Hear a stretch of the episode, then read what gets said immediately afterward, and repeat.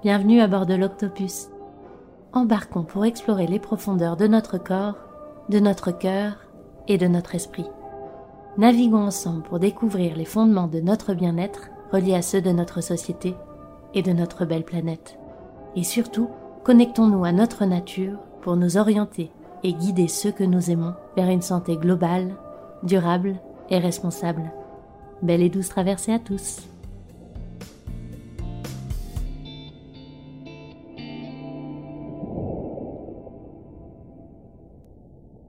Bonjour à tous, ici Marine, créatrice de ce podcast et exploratrice de l'harmonie dans cette drôle de vie. Réfléchir et agir pour la santé de l'humain dans le respect de sa nature, voici ce que je vous propose comme folle aventure. Pour ce quatrième épisode, Octopus vous invite à explorer la dépression sous l'angle de l'actualité. Qu'entend-on par dépression liée au contexte actuel? Comment interpréter et accompagner cette dépression qui touche un grand nombre de personnes aujourd'hui? Pourquoi la dépression est-elle si présente dans nos sociétés et peut-on la prévenir pour éviter de la subir? L'OMS, l'Organisation mondiale de la santé, définit la dépression ainsi.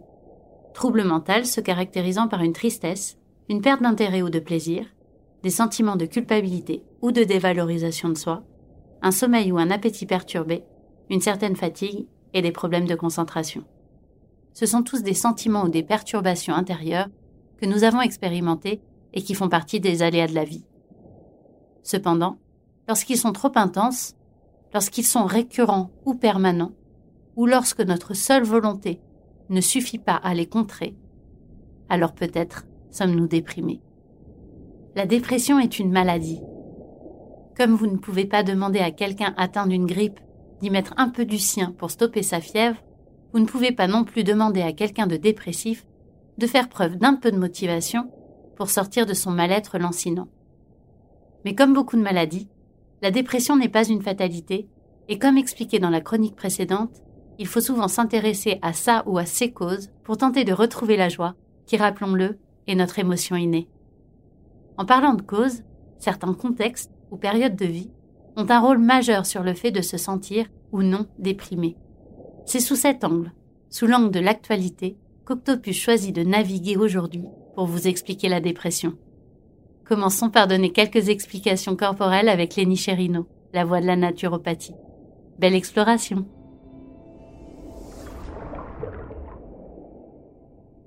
Bonjour, je suis Lénie et je serai la voix à l'unisson de Marine Pouchard et de Sheila Kennelly qui ont écrit cette chronique en étroite collaboration. La dépression est une maladie, et qui dit maladie dit recherche des causes profondes comme on a pu l'expliquer précédemment. Si je vais me concentrer dans cette chronique sur certaines causes physiologiques de la dépression, n'oublions pas qu'il peut en exister d'autres et que je vous ouvre ici à quelques pistes de réflexion qui ne doivent pas exclure d'autres dimensions. La dépression peut être l'expression d'un symptôme qui alerte sur un certain déséquilibre corporel ou un manque au niveau biologique ou un manque au niveau cellulaire. Et puisque nous sommes dans la période hivernale, je vais vous parler des déséquilibres ou des manques qui peuvent être responsables de la dépression saisonnière. La dépression saisonnière affecte statistiquement une personne sur quatre en France. C'est une dépression qui se manifeste généralement lorsque les jours sont plus courts. Le 21 décembre est la journée la plus courte dans l'hémisphère nord. À Hossegor, par exemple, nous ne bénéficions que de 9 heures de lumière. Si à partir du 21 décembre jusqu'au 21 juin, les jours se rallongent, ce n'est pas pour autant que l'on retrouve rapidement vitalité et motivation. Faut-il vraiment alors attendre la chaleur de l'été pour se sentir pleinement motivé? Je ne pense pas. Alors je vous propose pour commencer de nous intéresser aux symptômes de la dépression saisonnière. Parmi ces symptômes, on a souvent la perte de plaisir, un manque d'énergie, des sentiments d'inutilité, une incapacité à se concentrer et des envies incontrôlables de manger du sucre ou des aliments riches en glucides. Cette forme de dépression affecte donc autant notre forme physique que psychique. Pour maintenant s'intéresser aux causes de la dépression saisonnière, elles peuvent être variées. Mais je vais vous parler aujourd'hui de la lumière et de son impact sur les changements du rythme circadien du corps. Le rythme circadien est notre rythme biologique de 24 heures. Il influe sur beaucoup de mécanismes dans notre organisme et notamment sur notre système endocrinien qui doit produire les bonnes hormones au bon moment, comme par exemple la mélatonine le soir pour bien dormir ou encore un taux de cortisol équilibré le matin pour se motiver. Et nos hormones jouent un rôle majeur sur notre humeur. Dans ma pratique de la naturopathie, je trouve qu'une approche efficace de la dépression saisonnière est l'exposition à la lumière. Pourquoi? Car la lumière agit en stimulant les cellules de la rétine. Ces cellules se connectent à l'hypothalamus, une partie du cerveau qui aide à contrôler les rythmes circadiens. Et si l'hypothalamus est activé à une certaine heure chaque jour, alors on peut restaurer un rythme circadien normal pour un meilleur équilibre hormonal et bannir beaucoup de symptômes de la dépression saisonnière. Si l'exposition à la lumière n'est pas évidente du fait de vos modes de vie, la luminothérapie peut être une alternative efficace. La luminothérapie consiste à s'asseoir près d'une boîte à lumière pendant 30 minutes par jour, généralement le plus tôt possible après le réveil. Mais on peut également l'utiliser à d'autres moments de la journée en lisant ou en travaillant sur un bureau par exemple. Ces boîtes fournissent 10 000 lux. Le lux est une mesure de l'intensité lumineuse. C'est environ 100 fois plus lumineux que l'éclairage intérieur habituel. Et pour vous donner de quoi comparer, une journée ensoleillée est d'environ 50 000 lux. Mais si le manque de lumière est une cause importante de la dépression saisonnière, gardez en tête qu'elle n'est évidemment pas la seule et unique cause.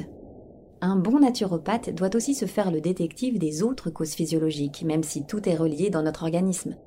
Parmi ces causes, on peut citer des troubles de la thyroïde, cette glande qui permet entre autres de nous adapter aux changements saisonniers, un taux de sucre déséquilibré dans le sang, un manque de sommeil de qualité, une dysbiose qui est un déséquilibre du microbiote intestinal, ou encore des carences en éléments nutritifs comme le fer, le magnésium, les oméga 3, la vitamine B12 ou la vitamine D, cette vitamine que l'on synthétise grâce à la lumière. Toutes ces carences sont relativement courantes et peuvent jouer un rôle fondamental sur notre morale.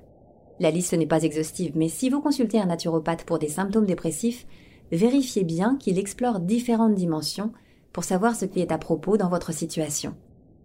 Une approche individualisée pour traiter cette maladie est particulièrement nécessaire. Et si elle n'est pas corporelle ou saisonnière, pensez à vous intéresser à d'autres sphères.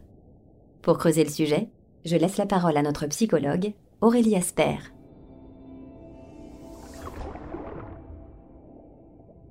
Bonjour, je suis Aurélie Asper, docteur en psychologie clinique et créatrice de la méthode de développement personnel, la position essentielle.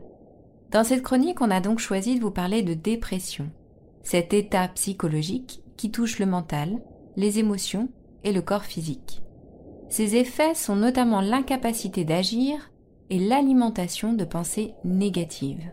Les personnes dépressives ou dites déprimées ont donc des difficultés à penser et à agir comme les autres. Et derrière ce mal des temps modernes se cache un besoin profond, important pour nous tous, faire le vide. Et ce vide est notamment possible par la voie de l'expression. Dans expression, vous pouvez entendre ex et pression, car il s'agit de l'une de nos capacités à extérioriser la pression intérieure. Cette pression intérieure est notamment créée par nos émotions dites négatives, et ces émotions surgissent pour nous guider vers notre besoin du moment. En psychologie, on parle de la nécessité d'exprimer ces émotions, que ce soit verbalement, physiquement, artistiquement ou autre, justement pour soulager cette pression intérieure en la sortant à l'extérieur. Cependant, certaines personnes ont des difficultés à s'exprimer. À cause de croyances personnelles, familiales ou culturelles, cette capacité d'auto-soulagement n'a pas pu leur être transmise ou bien a été perdue en chemin. Et dès qu'une émotion dite négative pointe le bout de son nez, il la fuit plutôt que de l'accueillir et de l'écouter. Il dépense alors beaucoup d'énergie pour la retenir. Et sans le savoir, en la retenant, il l'accroche en eux. Ce message émotionnel ne peut alors partir et crée une sorte de bouton invisible. Il s'agit d'une mémoire émotionnelle qui se réactive ultérieurement face à des événements qui rappellent de près ou de loin le premier message. Et ce, autant de fois qu'il est nécessaire pour que l'écoute de ce besoin intérieur puisse finalement se faire. Et si à chaque rappel le besoin n'est pas écouté, alors ce bouton devient de plus en plus sensible jusqu'à imploser une fois notre seuil de tolérance atteint. Alors l'implosion peut être graduelle et multiple par des énervements répétés par exemple, ou bien complètement court-circuiter le système en allant jusqu'à une décompensation physique ou psychique. Et c'est là que la dépression ou la somatisation peuvent survenir. Alors, si la voie de l'expression n'est pas possible ou limitée, la dépression devient une autre voie possible de diminution de cette pression intérieure. Pour prévenir ou pour surmonter la dépression, on est donc invité à vider la pression en faisant le vide en soi et en l'acceptant. L'expression de nos pensées, de nos émotions et sensations physiques va donc beaucoup aider pour ça. Mais aussi la libération émotionnelle et corporelle des tensions intérieures par des exercices psychocorporels tels que l'hypnose, la sophrologie ou la méditation. Un accompagnement holistique favorise l'abord de ces multiples dimensions. Et en ce qui concerne les antidépresseurs, sachez qu'ils sont utiles lorsque vous arrivez à bout de force et que vous êtes tellement submergé par les émotions que toute tentative thérapeutique est rendue difficile. Ils vous permettent alors de vous apaiser momentanément pour récupérer des forces. Seulement, leur fonction est superficielle. Ils mettent un couvercle sur vos émotions, vous empêchant ainsi de les contacter. La dépression reste latente et des rechutes peuvent survenir, notamment si vous diminuez les doses. Associer une psychothérapie aux antidépresseurs, surtout lorsque vous souhaitez les arrêter, reste donc la meilleure option. Et pour mieux comprendre la dépression, et en quoi surtout et comment le vide est essentiel pour sortir de la dépression, je vous invite à lire l'article La dépression selon la position essentielle sur mon site lapositionessentielle.com. À présent, je vous laisse avec Marine pour la conclusion. À bientôt. Et si on résumait L'OMS estime que les troubles dépressifs représentent le premier facteur de morbidité et d'incapacité sur le plan mondial, d'après un communiqué de mars 2017. Si ce constat est déjà alarmant aujourd'hui, qu'en est-il pour demain? En effet, comme toutes les maladies, la dépression est reliée à nos modes de vie, mais aussi à la détresse environnementale que consciemment ou inconsciemment on subit. D'ailleurs, avez-vous déjà entendu parler de la solastalgie? Sinon, et même si oui, je vous invite à écouter attentivement Laurie Debove, car mieux comprendre, c'est aussi mieux accepter pour positivement avancer. Bonjour, je m'appelle Laurie, journaliste spécialisée en écologie, et je fais partie de ce fabuleux podcast pour essayer de vous montrer le lien entre santé individuelle et santé globale.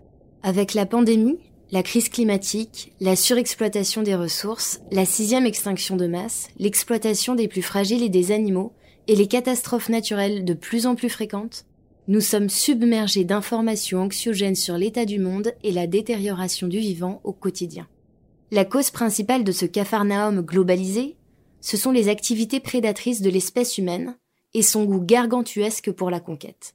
Les défis écologiques et sociaux que notre espèce doit désormais relever sont tellement colossaux qu'il est bien tentant d'enfouir sa tête sous le sable pour ne pas subir l'énormité de la situation. Mais si cette politique de l'autruche est parfaitement compréhensible, elle est aussi paradoxale. De la même façon que nier ses émotions peut conduire à la dépression, Nier la gravité de la situation actuelle peut nous figer dans une inaction qui empire la crise écologique en cours. Au début, regarder les choses en face provoque souvent un sentiment d'impuissance, un mal-être profond qui porte un nom, la solastalgie. Inventée par le philosophe australien de l'environnement Glenn Albrecht, la solastalgie correspond alors à la détresse causée par la détérioration de l'environnement. Chaque jour, des espèces sont détruites, des forêts rasées, des espaces naturels bétonnés ou pollués. Chaque jour, nous devons ainsi faire le deuil de ce que nous perdons, alimentant la solastalgie et son sentiment de chagrin, de désespoir, voire de culpabilité et de colère. La solastalgie se distingue alors de l'éco-anxiété, qui représente la crainte du futur liée à la connaissance des risques systémiques de nos sociétés. Pourtant, la solastalgie peut aussi être une force. Selon la chercheuse en sciences de la santé Lindsay Galway, la solastalgie permet de mieux comprendre, en le ressentant dans sa chair, le lien entre santé humaine et santé environnementale. Est-il si étonnant d'aller mal dans un monde qui s'effondre? L'effondrement du vivant et des écosystèmes nous rappelle ce que décrit la philosophe Emily H. Les humains tout seuls n'existent pas. Les menaces qui pèsent aujourd'hui sur les non-humains touchent directement ou indirectement les humains. Et oui, encore une fois, Nous sommes tous reliés et interdépendants les uns des autres. Et c'est de cette façon que chacun peut dépasser la solastalgie.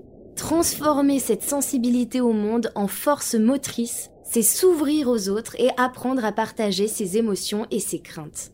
C'est surtout aider les autres, humains et non humains. Prendre soin des rivières et des océans, des forêts, des montagnes et des plaines, fait aujourd'hui plus de sens que jamais. Sans tomber dans le syndrome du sauveur, la solastalgie peut nous aider à définir ce qui fait sens pour nous et avec qui et comment on a envie de vivre.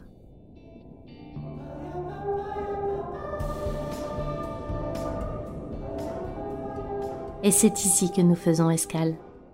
Retrouvez le résumé et les intervenants de cet épisode, ainsi que quelques références pour aller plus loin, sur le compte Instagram ou sur le site internet The. Si vous avez aimé l'extrait musical de ce générique, je vous invite à écouter l'artiste Brioche, qui prend soin d'apporter douceur et poésie à nos petites ouïes. Et enfin, si votre voyage à bord de l'Octopus a été apprécié, n'hésitez pas à offrir des cœurs sur vos applications préférées. À bientôt!